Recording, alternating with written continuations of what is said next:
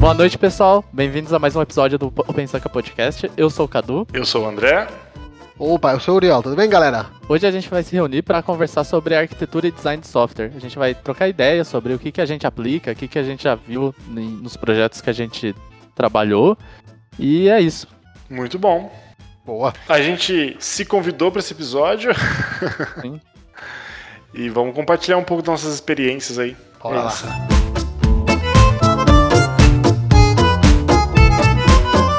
Como que vocês querem começar falando? Tipo, igual o Cadu falou aí no começo, contar um pouco do, do como a gente faz. É, como vocês veem a arquitetura de software hoje aí nos projetos que vocês trabalham? Começando um pouco aqui, eu acho que, que talvez o Cadu tem, vai, vai querer sair do, do, podcast agora, né? Mas principalmente nos, nos sistemas um pouco mais complexos que tem uh, várias aplicações envolvidas, vários uh, microservices, agora quando sai, uh, envolvidos, às vezes, quando a gente pensa na arquitetura, é difícil especificar de cara se estamos pensando na arquitetura de uma aplicação ou na arquitetura de vários sistemas envolvidos, né? Então, o... te voltando à pergunta, André, você está pensando quando pensa num sistema muito complexo de várias aplicações envolvidas ou você está pensando mais numa aplicação específica? Cara, legal. É, eu acho que a gente podia começar desde a concepção. Por exemplo, a gente recebe um problema a ser resolvido.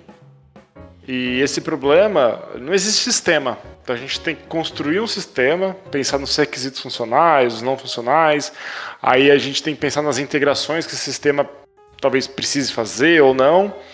Aí existe um, um, um, outro nível de arquitetura quando a gente olha para um único software que tem uma arquitetura e design interno dela, né? Como que a gente diferencia isso? Uma arquitetura de sistema e arquitetura de software? Ou é tudo arquitetura de software? Como que vocês lidam, tratam geralmente?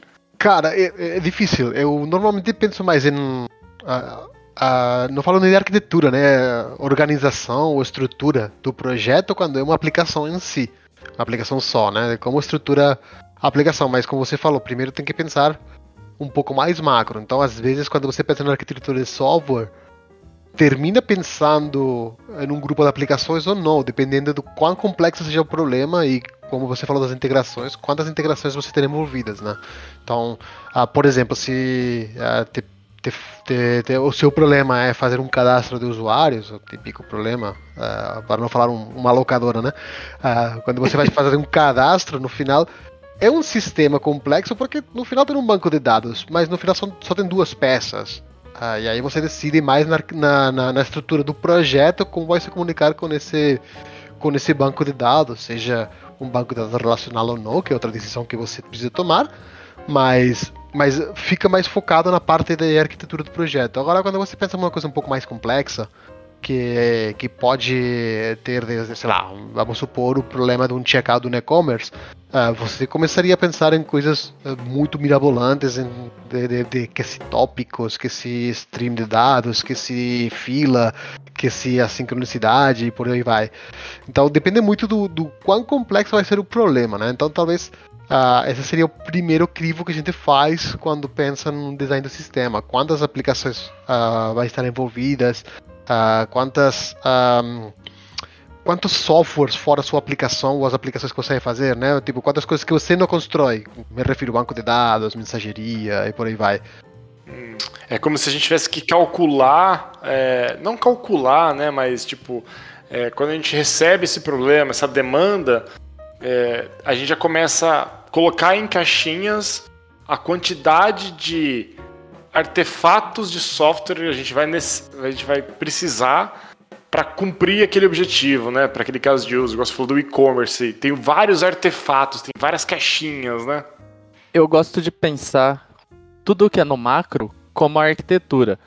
Então, para mim, Cadu, quando eu falo arquitetura de software, é o macro ali. Ah, uma aplicação se comunica, igual o Uriel falou, com um banco de dados, com outra aplicação.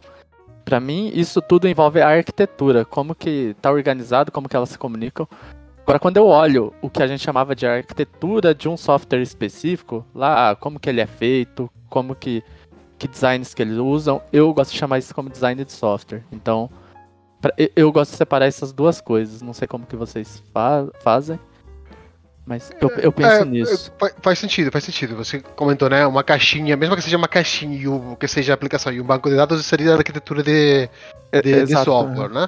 E o design de software seria a caixinha da aplicação que você Exatamente. vai criar, sei lá, as camadas ou. Enfim, o que seja, né? Legal. É, Faz sentido sim. Que arquitetura, o que, que eu penso, né? Arquitetura por si só é um termo abstrato. Se A gente pode aplicar em qualquer coisa. Casa, em jardim, né, em software. É, e quando. Eu, eu, eu gosto muito da linha do que o Cadu tá falando. Quando eu penso em uma arquitetura, eu consigo olhar macro, uma foto, com todas as integrações que o meu software faz, com todas as peças existentes do meu software, né, os bancos de dados, filas, etc. Mas quando eu olho, eu dou um zoom, né? Eu olho só uma dessas peças, que é um software que a gente constrói lá usando nossa linguagem, nosso framework, também existe uma arquitetura ali. Mas essa arquitetura, eu concordo muito, cara, que é muito mais um design, né? De como as coisas exato. ali, como as coisas se organizam, né? Como que as coisas se comunicam internamente. É que não deixa de ser arquitetura, né? É, ex- exatamente. A gente vê que a gente é péssimo em nomear as coisas quando pra gente tudo é arquitetura. E tudo pode ser design também. É horrível, cara. Bom, então, ah, vamos, vamos ah, pontualizar então. A partir de agora, a gente chama, vai chamar durante o podcast de hoje arquitetura quando a gente fale de várias aplicações e componentes envolvidos, ou uma aplicação só com vários componentes envolvidos, e design quando a gente pensa na aplicação em si, ah, que aquele, aquele artefato deployável vai ser o design. É isso? Vamos, com- eu, vamos eu concordo. A gente pode usar essa nomenclatura aqui. Eu concordo, mas vai ter pegadinha aí. Porque se a gente começar a entrar para começar a falar sobre é, arquitetura clean, arquitetura hexagonal, arquitetura em cebola, a gente vai começar justo. de. A, a design. gente, Então, a tipo, gente vai chamar de design né, hexagonal, e design de cebola. Beleza. Eu acho que a gente. Acho que agora que a gente já explicou, igual você pontuou, Yuri, a gente pode chamar de arquitetura mesmo interno. É, eu acho que quem estiver ouvindo já deu para entender que tem esse baixo Beleza, nível beleza. de design e um, um macro nível de arquitetura, mas no final tudo é arquitetura, sabe? É, agora, Beleza, uma coisa que você falou, André, que é, ah, o que, que a gente faz quando é, recebe o problema? Ah, eu tenho que fazer isso. um um- eu tenho esse problema de negócio e eu preciso resolver. O, o que, que agora o Uriol talvez vai desligar do podcast é. O que eu vejo hoje é. Cara, o que eu tô vendo muito é, é, tá- uma criação de complexidade que às vezes são desnecessárias. O que eu vou falar, às vezes a gente vê, eu, eu vi, vi muito em startup, ah, eu tenho esse problema, eu preciso resolver ele, então eu vou começar aqui uma arquitetura super complexa, porque senão meu sistema não vai aguentar. E faço 300 microserviços, uso 300 bancos de dados, né? Porque tem, tem que ter. E uso tudo essas, essas ferramentas, serviços do Google. Aí vai ver tem 10 usuários usando. E sua conta do Google e da Amazon tá o- 8 mil dólares. Então, então, quando, quando, na minha defesa, quando o André fez a primeira pergunta, o primeiro que eu pensei foi isso. É um sistema do zero, que não existe mais nada. Só que depois ele falou integração com outros sistemas, né? Então, É. beleza. Mas quando você pensa numa aplicação nova, a, a não ser que seja uma coisa muito grande, que você vai realmente já construir uma coisa muito grande, sei lá, esses bancos que Uhum, é, nasceram exato. ah, novos, mas nasceram já relativamente grandes, aí talvez faz sentido assim começar com uma arquite- uma arquitetura um pouco mais separada, mais distribuída, mas se não, eu concordo com você, Cadu. Cara, vai no mais simples e à medida que vai crescendo, vai, vai alterando. O problema é esse, né? Ah, você tem que saber que você vai pagar o preço de entregar mais rápido agora para depois você ter que refatorar caso você tiver, esse, tiver, sucesso, né? O que a gente fala de morrer de sucesso. O que eu tô vendo muito, o que acontece é as pessoas, as empresas estão gastando muita energia em engenharia e não em, às vezes, negócio. Às vezes você vê, ah, eu tô gastando 80% do meu tempo em descobrir como fazer as coisas, mas eu tô resolvendo só 20% dos, do meu problema, sabe? O que pra mim de- deveria ser o Super contrário, concordo. talvez. Mas e culpa nossa, né? Isso é culpa nossa, né? Tipo, os, os engenheiros de software, a gente gosta pra caralho. Então, não, porque saiu esse, esse negócio aqui que faz não sei que. Cara, beleza, mas você precisa disso. A gente às vezes, uh, principalmente uh, os engenheiros que terminamos passando por várias empresas, temos uma bagagem de várias coisas e queremos colocar mais caixinhas na nossa, na nossa caixa de ferramenta, queremos uma, uma ferramenta a mais. Pô, saiu aquela ferramenta, vamos usar nesse projeto, mas você precisa? Não, mas pô, tô fazendo, eu vou passar aqui só um ano na empresa, vou sair depois, deixa aqui colocar, sei lá, sabe? Não, não, digo que eu tenha feito isso, né? Mas eu já vi isso acontecer, de, às vezes ter duas opções e escolher a opção que você conhece menos, porque você quer conhecê-la, né? Então, às vezes, pode deixar um legado bom ou um legado ruim nesse sentido. Eu vejo muito acontecendo, esse, pensar mais na parte técnica que na parte de negócio. É. Eu, eu acho que vai existirão problemas que vai fazer com que você consiga fazer o simples, entregue aquele valor e ao longo do tempo você pense em escalabilidade, você pense em, em qualquer outro atributo de, de negócio, né? Requisitos de escalabilidade, porque você está vendo o crescimento dos seus usuários e tudo mais. Mas. O que, eu, o que eu acho é você tem que gastar. O que eu falo muito é você tem que gastar o tempo monitorando e saber, eu preciso gastar energia para melhorar isso, porque às vezes você gasta sua energia melhorando e, e não tinha necessidade. Se você pega as métricas, ah, eu, eu otimizei desnecessariamente. Eu poderia ter gasto esse meu tempo entregando mais uma feature pro meu, pro meu produto. Cara, é... tem um vídeo do Akita, muitas pessoas não gostam do Akita. Eu gosto demais de ouvir ele falar. E tem um vídeo dele antigo, de uma palestra dele, eu acho que no em Master, sei lá, qualquer propaganda, qualquer é, é, fórum de e-commerce que teve aí no passado, que é sobre otimização prematura. Ele tá dando vários cases sobre como não fazer. E tem uma frase que eu não sei se é dele ou se ele é de alguém, mas eu dou crédito para ele porque eu ouvi ele falando, que é escovar bit, né? Que é os vendedores querem muito escovar bit, bit para lá economizar é, um nanosegundo de performance no loop do cara. Aí isso vai fazer ele economizar alguns centavos lá na instância do ECS dele, tá ligado? Aí a frase é a seguinte: enquanto ele tá fazendo isso, né, ele tá deixando de gerar valor pro negócio, pro produto. Então quem economiza centavo, gasta em dólar, tá ligado? Então você tá ali escovando bit, você perdeu uma semana fazendo o algoritmo mais performático do mundo. Só que você ficou uma semana uma feature atrasada em produção e você deixou de ganhar talvez milhões de dólares ou dois mil reais e economizou 10 centavos de, de CPU, tá ligado? O que, eu, o que eu vejo muito, cara, é, ó, vamos, vamos supor. Ah, eu tenho uma aplicação aqui web e ela e o back-end está respondendo em 200 em 250 300 milissegundos. Não, preciso otimizar isso, vou trocar para uma linguagem aqui que responde em 80. Só que se eu for pegar e for ver o que, que o quanto isso representa num fluxo web, é, que às vezes é na experiência do usuário. Se você for contar aquilo ali, é 20, 30% o back-end, a resposta do back-end não é o, o, o, mais importante, é importante, mas se for ver, ele representa 20, 30% da experiência total. Teria que talvez gastar sua energia otimizando outras coisas. Falar aquele Sim. monte de Java, tem 30 MB de JavaScript. Ah, por que, que a minha experiência tá ruim? Vou otimizar 100 milissegundos no back-end, vai não vai resolver. Então... Concordo demais, cara. Cara, mas, uh, assim, não sei no caso de vocês, mas eu nunca passei por um caso de alguém não estar otimizando uma resposta enquanto a tempo e tudo mais, uh, que seja nesse nível do que vocês estão falando. Mas, por outro lado, se passei por a complexidade desnecessária na arquitetura, colocando componentes desnecessários, que isso faz que o tempo de desenvolvimento seja mais alto. Por que estou falando isso? Hoje, a nossa área está bombando como está, e tem muito programador, não vou falar mediocre, mas hum, no excelente. E esses e, e, só que são pessoas boas que querem colocar tecnologias diferentes, coisas que aprenderam, coisas que estudaram, coisas que leram. E, e esses caras acham que não vão ter ainda esse, esse nível para chegar numa escovação de bit para se preocupar no tempo de resposta, mas sim vão se preocupar em que eu quero colocar um Kafka porque eu quero, eu quero colocar um Rabbit porque eu quero, eu quero colocar um, um banco no relacional porque eu quero. Uh, acho que vai mais nesse sentido.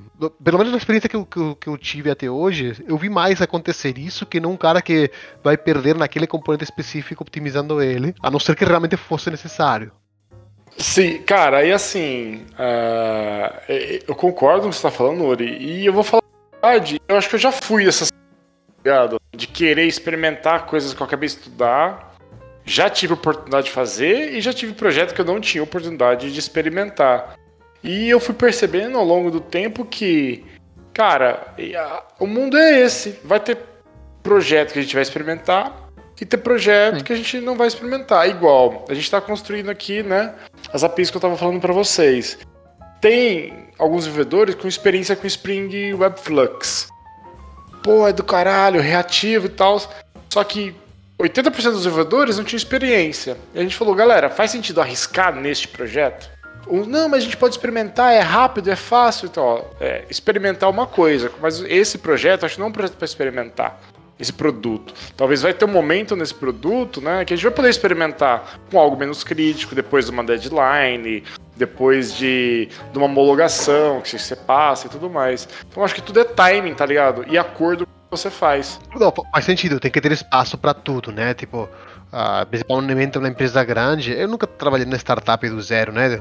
Na startup que começa para dizer como é, mas uma empresa que já é um pouco mais consolidada, que tem essa essas duas vertentes, né? Coisas um pouco mais urgentes, um pouco mais críticas que não dá para experimentar, mas algumas partes que se que dá para, ah, vamos testar isso daqui que parece que vai ser bom.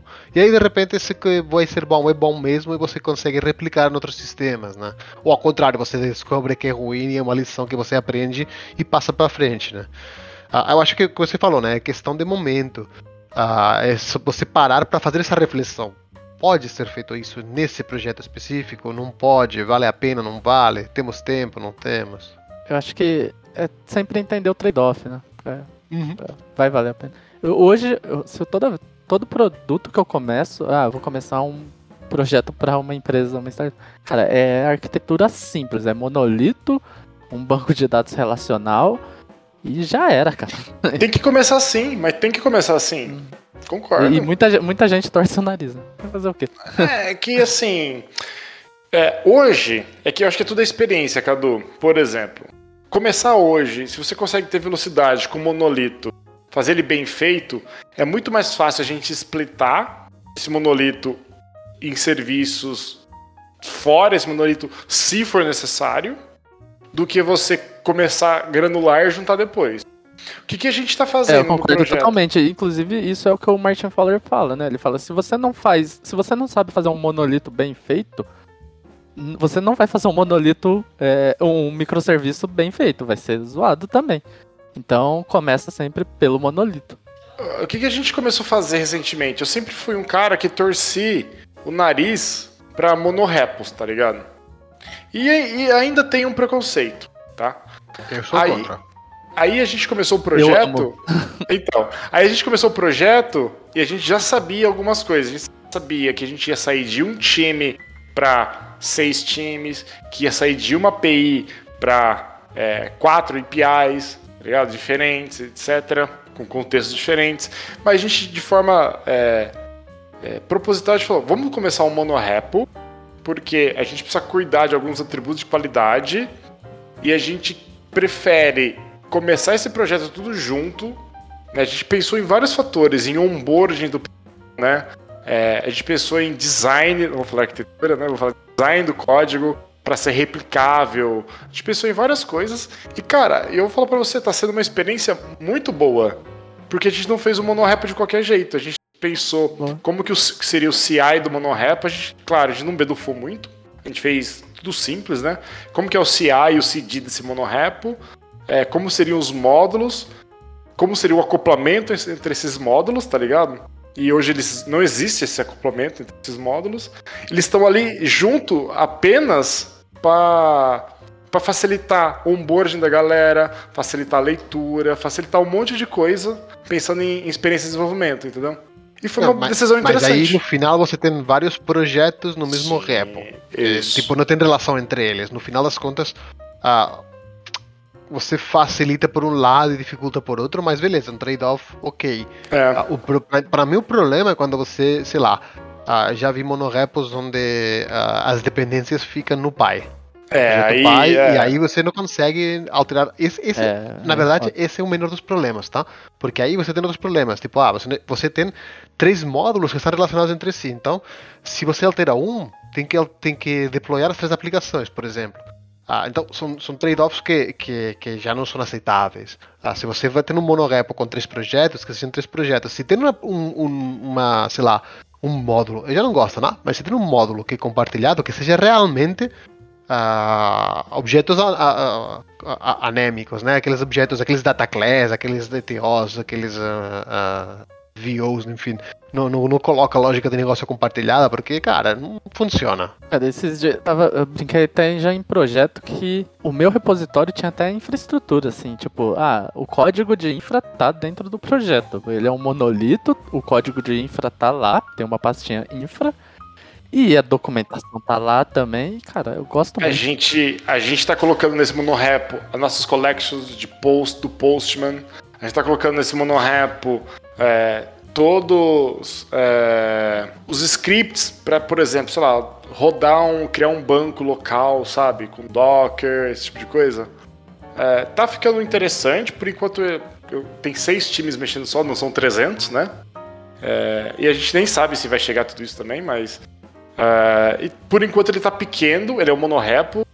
Mas a gente. O pessoal torceu o nariz quando eu tô fazendo um board na galera. Um monorepo, falei, é. Mas pô, mas como que eu deploy? Eu falei, galera, a gente tá. Não é porque a gente tá com monorepo que a gente tá trabalhando com monólitos, tá ligado? Aí quando a galera não, entende sim. o que a gente tá porque fazendo. Porque não seria ruim também. Bem, é. Concordo, é. Poderia não ser ruim. Aí a gente tem outras. Que a gente splitou os contextos, né? É, é, ti, naturalmente são times fazendo coisas uh, diferentes para o mesmo objetivo, né? Então ela tem uma API de pagamento, que ela por si só ela tem um domínio bem próprio.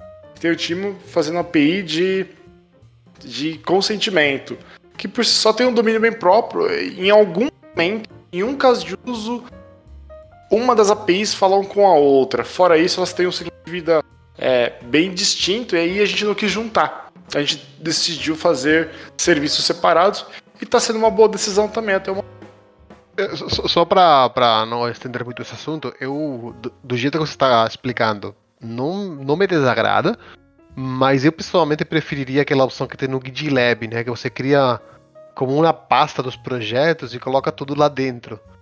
Ah, e aí você, tipo, meio que tem tudo junto e separado ao mesmo tempo. Tem as duas vantagens, a do monorepo e a do repo separado, porque no final são, ah, ah, como dizer, branches separados para cada projeto mesmo e tal, mas está tudo de, de, certa forma agrupado. Nossa, eu nunca vi dessa forma, interessante. No nosso caso a gente separou em Gradle. É, não, funciona também. Tipo, é, é, se está bem separadinho e tal, é legal também. Mas aí não que aconteça muito, né? Mas é estranho ter duas, dois merge diferentes no mesmo projeto, duas aplicações diferentes com coisas totalmente diferentes. Sei lá, às vezes dá uns conflitos meio doidos, sei lá. É, então, a gente não sofreu com isso ainda, justamente porque quem mexe num módulo é um time, quem mexe no outro módulo é outro time. Então, entre módulos, não, como não existe nada comum, sabe, para ficar para ter esse tipo de problema. Aí, por enquanto, nenhum time hoje influenciou no outro time, porque cada um mexe no seu próprio contexto. E hoje com essas ferramentas, o GitLab, GitHub, você tem toda a definição de donos dos códigos do serviço. Então você pode falar, olha, esse módulo é o time tal que vai cuidar dele. Eles que fazem review, eles que vão mergear e aprovar, Sim. essas Não, coisas. Mas então, é, é muito mas, bacana. Mas... Mas para mim, se você chega nesse nível, dentro do monorepo, ter que especificar cada módulo aqui no dono, cara, separar em projetos. Pra, pra mim faz Perfeito. muito mais sentido. Por quê? Porque é. é muito mais fácil de você lidar, de você escopar, não ter que. Ah, não, esse módulo, o, o Cadu e o time do Cadu responsável, mas a aplicação inteira todo mundo.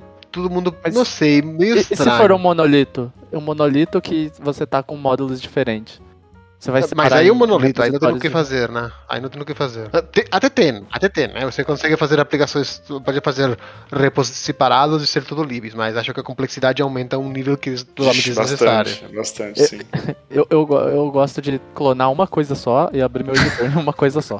É, é isso. Cara, mas a gente, a gente tá com esse problema com infraestrutura, né? A gente também queria colocar os né? Os terraforms no, no, nesse repo. E a gente não conseguiu por causa de algumas automações que criam automaticamente repositórios. Então a gente tem tipo um repo de projeto de, né, de, de domínio e tipo oito repos de infraestrutura, tá ligado? Tá, Ah, putz. isso, É. é, Eu- eu- era como eu fazia antes, eu tinha os repos de projeto e os de infra, mas recentemente trabalhei em um que eu coloquei a infra no, no próprio repositório. Cara, e puta, muito bom. Porque eu tô ali no código, eu já quero ver a infra, já muda ali, eu gosto muito. Eu, eu não tenho opinião nesse, nesse sentido. Eu já trabalhei nos dois, nos dois formatos e os dois me parecem aceitáveis. O que a gente tinha na, na, na, na Cinti era separação entre o- os projetos, né? Cada projeto tinha o seu repo, e depois tinha um repo específico para todos os as receitas de Docker. Então, tipo, mas eram todos juntos no mesmo repo. Aí estavam separadas, tipo, os ambientes, estava separado por aplicação e tudo mais. Ah, não sei, ah, me parecia legal, mas ah, não sei, às vezes parece que se você vai mexer só em alguma coisa da aplicação, você não precisa mexer no na infra, mas também não vejo problema estar junto, não sei, não tenho uma opinião muito formada. É, Eu gosto. Uma, uma coisa que eu não gosto, que eu já trabalhei muito, é com submódulos, Git submódulos. e, Nossa, cara, isso- puta, é isso- uma merda. Não, fala baixo, isso não é de Deus, não. Ninguém deve. Cara, abandona É porque o que eu já vi muita gente falando, ah, é, tendo repositórios diferentes, fazendo um, um multi-repo, e depois vai lá num pare, num, num um, um repositório pai e tem os, os submódulos. Cara, e dá muito erro. Nossa, isso deve ser o pior É. dos mundos, né? Submódulo não é para você usar no seu projeto. É isso. É, é eu isso. concordo Ele foi também. feito para você não usar. Sim. Brincadeiras, à- brincadeiras à parte, ele tem aplicações. Principalmente o pessoal usa muito para setup de configuração. Mas, mano, se é um projeto Eu, muito. eu parei É, também, tá- eu usava, eu usava submódulos até no meu no, no meu dot files. Não. E, cara, eu parei porque só dá dor de cabeça. É, eu abandonei também. Tentamos uma vez e abandonamos. Cara, já que estamos nesse assunto, que fomos um pouco para a parte da organização de projetos e tudo mais, ah, algumas das coisas dos que vocês falaram de submódulos, módulos, mas me, me lembra muito a, a- algumas arquiteturas que já usei que não me deixaram tão feliz. Ah, mas aí eu queria ver a opinião de vocês, né? Ah, uma das, das que eu trabalhei antigamente era com, com arquitetura de, de cebola, né? a estrutura de cebola. Você tem um módulo core, você tem um módulo service, um módulo web, um módulo tal, e aí você deploya um, dois ou três desses módulos, e os outros são contidos dentro. Vocês já trabalharam nesses, nesse, nessas arquiteturas? Vocês conhecem as outras arquiteturas? O que vocês acham? Cara, pra mim essa daí ela me lembra muito a hexagonal. Eu trabalho bem pouco com a hexagonal, mas eu- não sei até hoje realmente a diferença entre as duas, cara. Eu já trabalhei, né? É, na verdade, assim, eu nunca tive experiência com nenhuma implementação de Clean Architecture. Até trabalhar na Archivei, onde o pessoal era bem é, pragmático em quesito de arqui- nesse nível de arquitetura, e foi uma experiência excelente, assim, um aprendizado muito grande, porque eles tinham os projetos com essa divisão bem explícita do que é domínio, do que é infraestrutura, né? Olhando bastante para DDD. Era uma impl- implementação bem bacana de uma clean architecture, né? Com os conceitos de hexagonal também. Eu aprendi tanto, eu gostei tanto, eu tive tantos benefícios que hoje eu estou levando para todos os projetos novos que a gente está começando. Um, uma implementação nossa de Clean Architecture, né? Porque quando a gente pensa em Clean, tem o livro, o famoso livro do Tio Bob, né? E o, o livro, propositalmente, não te dá uma receita de porque não existe receita de bolo, porque não existe um tipo de bolo, né? É, ele te dá vários conceitos, né? Ele te dá vários conceitos, várias regras, várias normas porque você, e boas práticas que se você seguir, você vai estar tendo uma arquitetura mais clean. E, e a arquitetura clean ela traz várias vantagens. Quando a gente olha para hexagonal, muitas pessoas falam que é uma implementação da Clean. Porque muda termo, muda alguns conceitos, mas no final a, a prerrogativa é a mesma. Elas pregam as mesmas coisas. Uma Onion também, sabe? Só com, talvez com uma mais burocrática ou uma menos burocrática. É, e hoje eu, eu consigo falar, cara, abertamente que a nossa implementação de Clean Architecture que a gente usa no nosso projeto, ela está ajudando demais o onboarding da galera. Porque a gente consegue separar certinho código de negócio, código de infraestrutura com framework, a gente inverte certinho as dependências para lado e falar a verdade, cara, a pessoa em uma semana ela já está entregando solução porque foi fácil de dar manutenção, foi fácil ela saber o que ela tinha que fazer, ela se os feedbacks estão sendo muito bons, muito, muito, muito bons mesmo. Eu não quero trabalhar com outro tipo de código, de arquitetura, tá ligado? Cara, eu eu vejo que também isso ele vai te gerar uma complexidade. Outra, de novo, é, é o trade-off. E, e, eu tenho, eu olho sempre eu falo, eu preciso disso agora. Talvez não. Então. Sim. Essa complexidade ela tá mascarada a nível de quê? A nível de acordos, assim. Por exemplo, eu preciso ter um mapper para criar um DTO. Beleza, tem uma classe a mais que faz com que dá um construtor. É burocrático? É. Eu poderia, por exemplo, no meu controller colocar um insert em banco de dados? Poderia, né? A gente foi na várias palestras aí do Stack Overflow, né, que tem select lá no tem eles têm bons motivos para ele fazer aquilo, assim como existem bons motivos também para não fazer aquilo. Então, quando você segue uma arquitetura dessa, que a princípio pode ser mais burocrática, é que existem bons motivos para ela ser assim. Cara, a gente está apostando muito mais no ganho a longo prazo e no onboarding da galera que está chegando do que pô, o cara vai ter que dar um, um, um, um new class na, na, ideia dele, tá ligado? Porque a gente não viu nenhuma perda de produtividade ainda. Eu, eu nunca trabalhei com hexagonal, venho estudando os últimos tempos, não aprofundei muito. Uh, tem um livro, né, do, do Tom Homberg, não consigo pronunciar o nome, que é o Get Your Hands Dirty on Clean Architecture, que é tipo meio que um guia com, com códigos de como fazer essa, é, o Clean Architecture. Eu, Esse livro é muito bom, recomendo. Está na, minha, está na minha lista de pendências, vou ler em breve. Mas uh, só respondendo a pergunta que fez no Cadu lá atrás, a arquitetura de, de, de cebolas não implementa hexagonal, tá? Uh, pelo menos as que, as que eu vi. Uh, o que eu vi mais de, de, de Onion é quando você tem aquele core que acessa o banco de dados, você tem aquele commons que são os objetos comuns de todas as aplicações. Aí tem no seu, a sua camada de service que usa o core. Aí tem a sua camada web que usa o service, que o service que usa o, o, core. Aí você tem a API que usa o service, que usa o core. Então meio que tem uma, uma reutilização de componentes ao ponto que você pode ter duas, três aplicações acessando o mesmo banco de dados que é talvez a maior crítica que eu tenho sobre essa, essa arquitetura. Não foca muito nessa, nessa parada de ports e adapters que tem no, na hexagonal. Sim, sim. Ah, ah, mas assim, de novo, a hexagonal eu não trabalhei, então eu vou criticar é, sem conhecer. Me, me parece que usar uma camada de service, uma camada de repository, uma camada de controller se você organiza bem suas classes, e aí um problema de como você organiza suas classes, eu acho que é suficiente. Se você crescer ao ponto de, de, ter uma Sim. coisa muito mais complexa que isso, talvez você precise de duas aplicações, não sei, tá? É, Estou, é de novo, é, talvez você não precisa começar por isso, né? É, uhum. O que que tá te falando a levar, eu preciso de uma arquitetura dessa? Você tem alguma dor que essa arquitetura resolve? Porque senão, você vai colocar, vai começar com essa arquitetura e você vai ver, putz, eu tô tá, tá um pé no saco mexendo nesse projeto. Tem muita camada aqui que às vezes eu só queria fazer uma coisinha simples. é, é, que, é que às vezes você vai reescrever uma coisa antiga que está funcionando, Exato. porque já passou por esse caso, né? Tipo, você já fez o seu monolito, já está uh, começando a gerar usuários e a gerar um, uma complexidade grande para manter. Aí você fala, não, Exato. vou reescrever agora e agora sim vou aplicar a hexagonal. Aí talvez o passo que o André está seja esse, né? Não Exato, sei. assim. Cara, tem um livro muito bom que eu li, que, que é, por ser é, é, Clean Architecture with PHP. Cara, eu gostei muito do livro. E, e ele... Eu li esse também, muito bom. Cara, é, é, bom, mesmo sendo uma tecnologia que eu não trampo, é, é, eu consegui tirar bastante conceito dele. Então, recomendo também. É um livro bem legal. Tá no Limpub, se eu não me engano.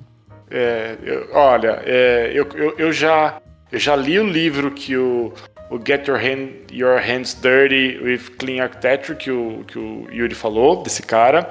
Eu li esse do PHP, do Clean, Clean Architecture with PHP, e já li o do Tio Bob, é, do Clean Architecture. Cara, todos eles são literaturas incríveis para quem estiver trabalhando e querendo aprender sobre. Porque eles falam a mesma coisa de formas diferentes. Do PHP, o cara fala de forma muito legal, ele sai de um framework legado, né? Isso é, isso é legal, ele isso troca é o framework foda. inteiro, cara. Ele, ele troca o assim, framework assim, é. e não muda a regra de negócio, ele preserva seu código de negócio. Aí você fala, nossa, eu nunca vou trocar meu framework igual, nunca vou trocar meu banco de dados. É verdade? É. Mas sempre tem um projeto na sua carreira onde você está no Spring 1.4 e você não pode mudar, porque você vai ter que reescrever toda a sua regra de negócio, tá ligado? E eu já vi vários projetos desses. Eu já trabalhei, tipo, pô, vamos, vamos mudar a versão do Java? Ah, não pode. Vamos atualizar a versão do Spring? Ah, não pode. Puta, mas aqui a gente está usando o Zend 1, vamos mudar? Puta, não pode. Então, assim, existem projetos e projetos. Hum. Então, existem argumentos suficientes que, se você começar o seu projeto já com esses cuidados, e isso não significa perder tempo, né? Claro, se você é uma pessoa inexperiente, você quebra a cabeça, aí você perde tempo. Mas se você é uma pessoa experiente com esses tipos de arquitetura, você não tem esse esforço de como, né? Você já pensa desse jeito, né? É, mas aí, aí voltamos ao ponto inicial, né? Uh, tem que conseguir balancear bem qual é o tempo que você vai investir. Porque é muito importante investir tempo em pensar numa arquitetura boa, em estruturar o seu projeto, tipo, tanto a arquitetura de software como a arquitetura da aplicação. Ter uma arquitetura bem uh, pensada e bem elaborada, mas não ao ponto de você perder mais tempo pensando que, que de fato entregando, né? Então, é, realmente a gente coloca na balança é muito difícil achar o ponto certo, porque e, e, e nunca vai ser uma, uma receita de bolo. Se você vai fazer um, uma coisa que você precisa entregar para amanhã porque é um time to market, porque é uma startup, o que seja, você vai fazer de um jeito e a sua balança vai estar mais inclinada para entregar. Quando você tem um pouco mais de tempo, porque você está reescrevendo, o que tem hoje ainda aguenta, tá? você tem um pouco mais de tempo, talvez a, a balança vai estar mais inclinada a pensar um pouco melhor. Então é difícil achar o equilíbrio porque não Sim. vai ser Cara, de casa a casa. Meu... Né? O que eu falo é, você vai começar um projeto, você tá pensando numa startup, é, cara, esquece tudo de arquitetura, começa com o padrão do seu framework. Ah, eu vou usar o Laravel. Usa ele, não, não muda. Você vai usar o Rails, usa o padrão do Rails, você vai usar o Spring, usa o padrão dele, porque senão você vai começar a desanimar. Fala, putz, eu tenho que pensar, para começar meu projeto, eu tenho que pensar na arquitetura primeiro. Então eu falo, não, senão você vai desanimar. É, eu tô começando uma empresa, uma startup, usa o padrão do seu framework, ponto. O, o, e o que o Uri falou faz total sentido com, justamente com o que o, o, o Cadu falou, porque você vai começar de qualquer jeito ali do seu do, do jeito do seu framework, mas em algum momento você tem que estar tá olhando para como está ficando a escalabilidade, e eu não falo de performance, eu falo a escalabilidade do produto, né? De novas pessoas mexendo no codebase, como que tá a quantidade de conflitos naquele code base, né? E tudo mais. Você tem que ficar vigilante nessas métricas de, de, de user, eh, de developer experience, porque em algum momento a arquitetura só precisa mudar, precisa evoluir, precisa ficar mais desacoplada, né? É, isso e não é ruim, né? Então assim, se você não tem maturidade para projeto de um jeito que você julga certo pensando em arquitetura, meu, começa do jeito que o framework te orienta, que o do framework é esse. Cara, faz, não tem erro. E de fato não vai ter. Ao longo dos anos, se você errar a mão do jeito que fala, vai ficar bagunçado. Assim como numa arquitetura hexagonal, whatever, se errar a mão, vai ficar ruim também, né? Mas é, é, é só você cuidar daquilo ao longo do tempo. É, é que, é, tipo, o que o Cadu falou é muito certo. Você segue os, os, o que o framework fala e você vai dar, vai dar bom. Só que não, não só isso, né? Você tem que seguir as boas práticas de desenvolvimento de software. A baixar acoplamento, a, é, é, aquela, aquelas super letrinhas, Solid, por aí vai. Então você, seguindo isso, você depois passar para uma arquitetura um pouco, uh, sei lá, mais uh, adequada que você quer, pode ser um pouco mais fácil. O problema é que às vezes a gente não tem. Eu, quando era júnior, não tinha esses conhecimentos e faz as coisas mal feitas e acopladas e não sei o que. Ah, onde coloca isso? Ah, vai nas presas, coloca aqui e, nesse pacote e junta isso com não sei o que e não faz sentido, mas enfim, foda-se. Depois a gente pensa melhor e isso depois nunca acontece. Por aí vai. Cara, na minha opinião, é tudo. Hoje, é fácil para eu falar isso, eu acho para você, para vocês também, depois de anos de experiência, tudo é timing.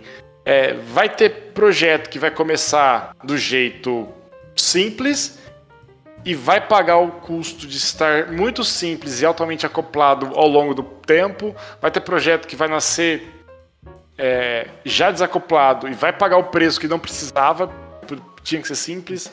E vai ter projeto que nasceu desacoplado e vai colher esse fruto ao longo do tempo sabe? E ah, descobrir isso, acho que é a graça, sabe, da nossa profissão. É a gente tá sempre experimentando e, e, e testando, sabe, medindo. Ah, cara, eu, eu pagaria o preço muito feliz de eu estar tá tendo que pensar que agora meu projeto cresceu muito e eu preciso reorganizar. Porque é sinal que é um sucesso, cara. Porque... Mas eu acho que essa é a mensagem, Cadu. É, é, é, eu acho que essa é a mensagem ouvindo você falar da intenção, que é muito. da impressão que é muito difícil você fazer uma arquitetura diferente no, no bootstrap de um projeto.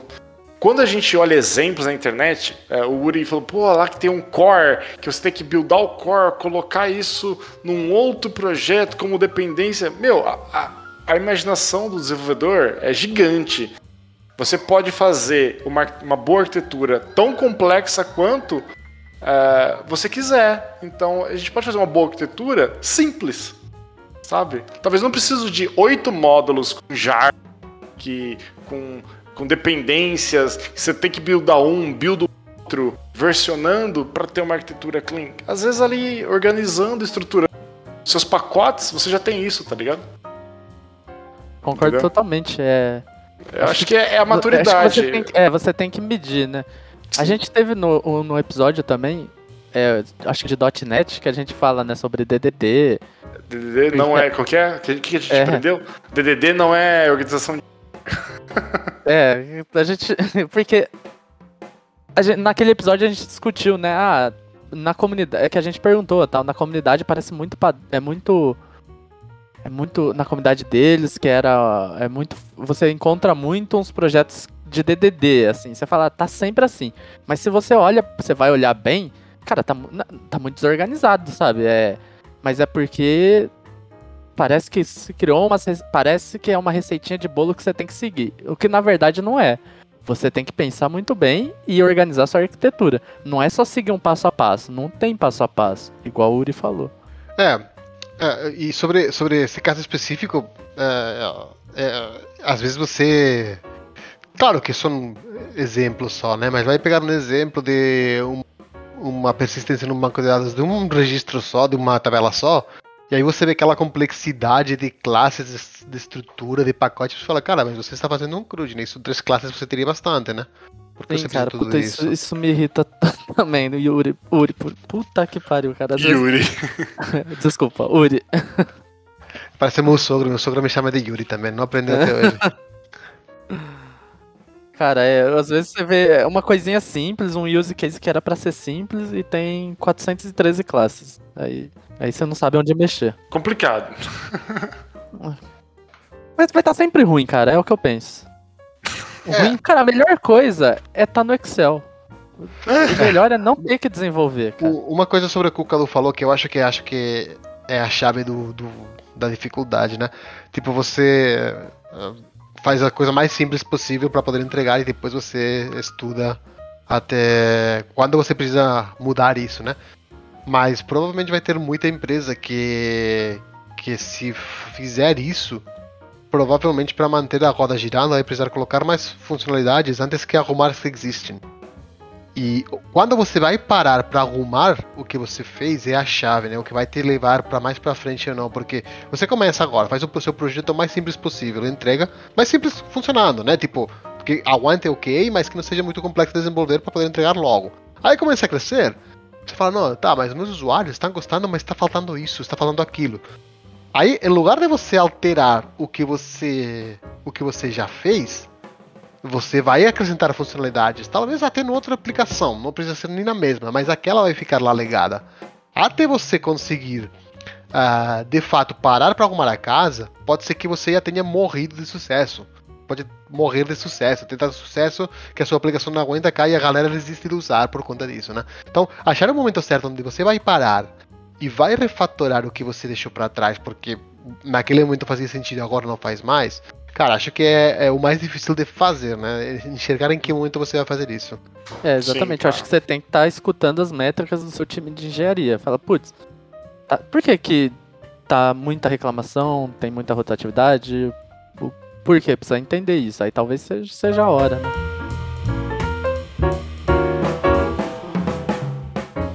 Ah, cara, o que mais? Vocês querem tocar algum assunto mais? Uma, uma coisa que o André falou meio por cima que talvez vale a pena uh, especificar um pouco melhor. Você falou de bedufar. Você, você pode explicar para nós o que significa bedufar? O que é, de onde vem essa palavra?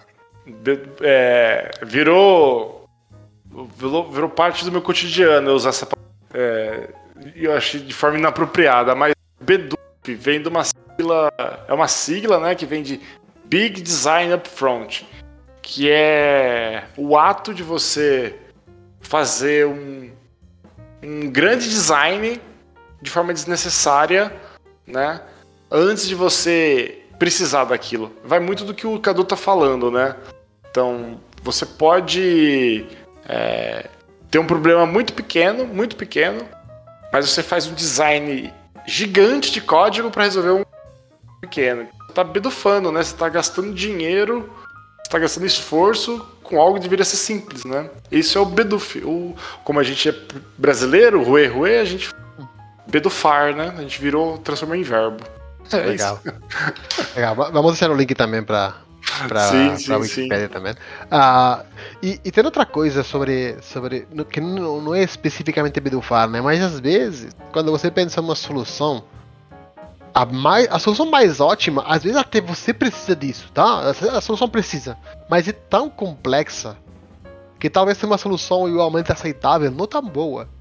E, e saber enxergar isso, de, tipo, ah, vou fazer essa solução, essa é a melhor, é a melhor solução que podemos aplicar nesse problema. E realmente vai resolver o meu problema uh, da melhor, do melhor jeito possível. Mas aí você vê e tem, sei lá, tem fila, tem banco relacional, tem banco relacional, tem um monte de coisas que você talvez naquele momento você não tem, sei lá, um, um banco relacional. Ou você tem que alterar uh, ah, 10 aplicações para conseguir uh, suportar essa solução.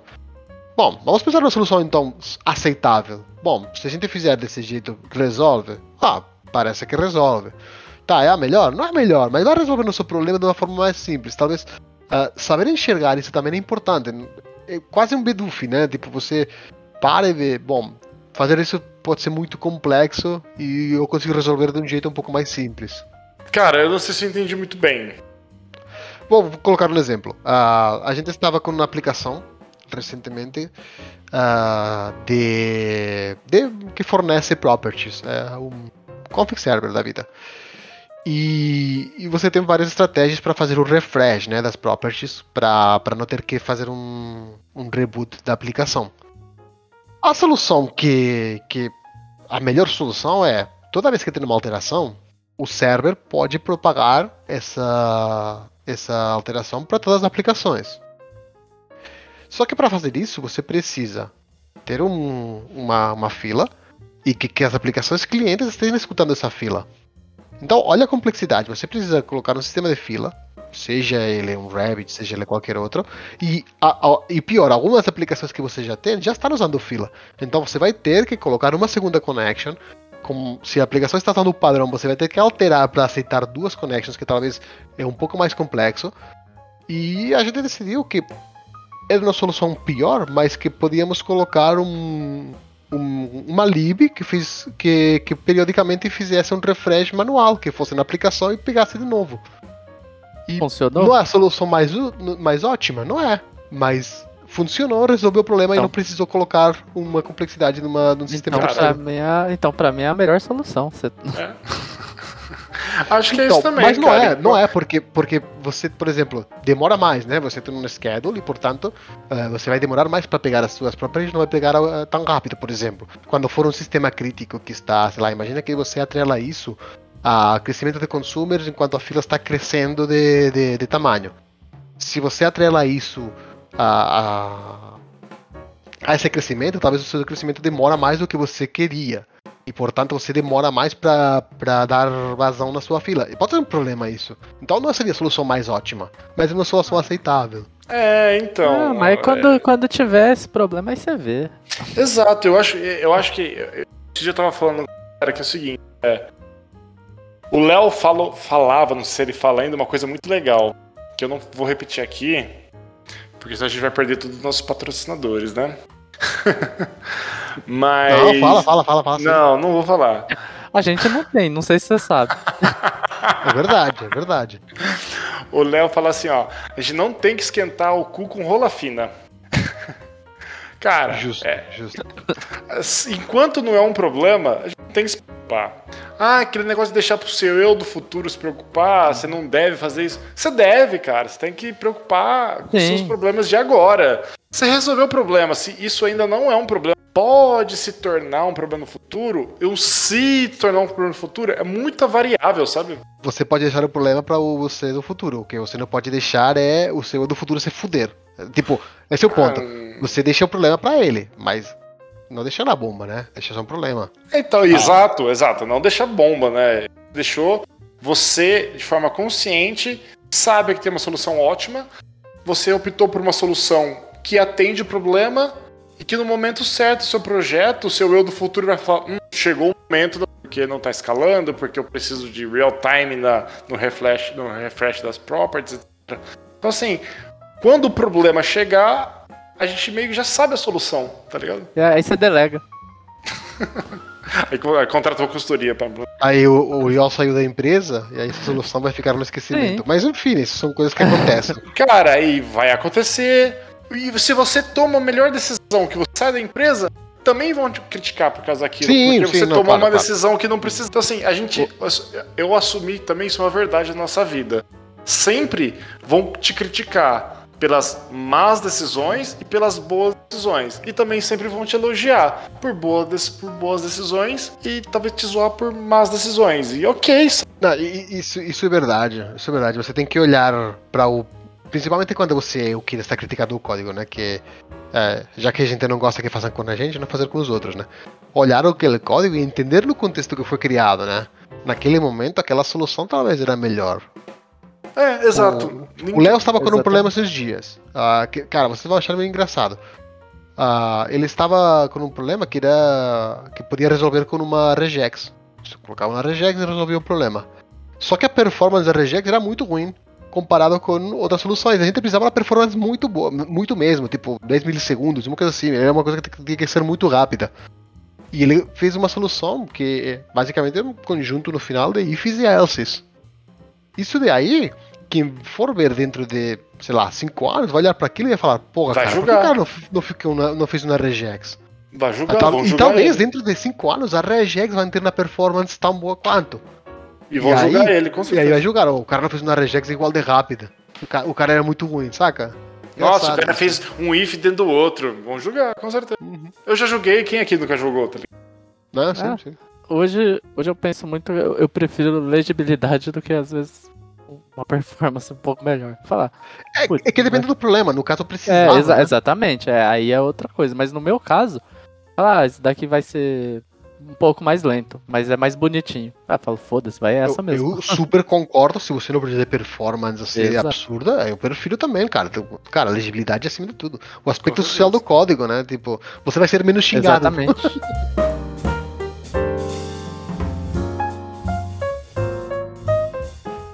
Galera, é, vamos encerrar aqui. O que, que a gente. É, a gente ter, poderia ficar aqui mais umas 4 horas falando de mais um monte de coisa. É, podemos sobre fazer uma parte 2. DDD, sobre saga, é, padrões de ou designs de integração de sistema, né, orientado evento, a caralho toda. Mas eu acho que a gente poderia deixar para uma outra parte. E a gente poderia ir para outro lado também, né? De design patterns, que são para resolver problemas específicos dentro da aplicação, né? Tipo, tem, tem um, um, uma grande gama de coisas que podemos falar, né? Tanto de coisas muito pequenas para resolver aquele problema específico até, como você falou, né? Coisas muito grandes, arquitetura, eventos e por aí vai, né? Tem Sim. muita coisa para falar. Então vamos elencar várias. Não agora, vamos encerrar esse assunto. Vamos elencar vários design patterns, design patterns pensando em código, em design. Pô, e, e padrões de arquitetura? A gente chama de architecture pattern, patterns? Como que a gente fala? É, acho que... não sei como que, como que o mercado tá chamando disso. Eu não sei, cara, não sei. É, acho que é um problema do mercado tem mesmo, nome, né? Eu dei o um nome, então a gente chama design patterns dentro do código e architecture patterns tudo. Tá? E, e, e system. Não, pera, não. Design, design patterns dentro do código. Design system, ou design software, né? O Cadu falou. Dentro da aplica uma aplicação que organiza a aplicação, entre aspas, né? E arquitetura de software quando é um grupo maior, né? Quando são caixinhas maiores. Era isso, Cadu? É. Nessa linha, exatamente. Boa. Então, talvez, talvez podemos deixar para alguém propor um assunto um pouco mais extenso dos três, né? E colocar sugestões de quais patterns ou quais tipos de arquitetura podemos falar um pouco mais profundamente. Muito bom. Valeu, pessoal. Muito bom mesmo. Não tenho nem nome para esse episódio. Não sei o que, que a gente coloca. Descobriremos, descobriremos. Ah, é. É. Deixa, deixa pro Léo. Deixa arquitetura. Arquitetura. Arquitetura. Muito bom, muito bom. A gente Valeu, depois escolhe um título que gera muito clique. Sim, boa, boa. Valeu, pessoal. Um abraço. Valeu, pessoal. Falou, galera. Até Boa mais. Noite. Tchau, tchau. Boa noite.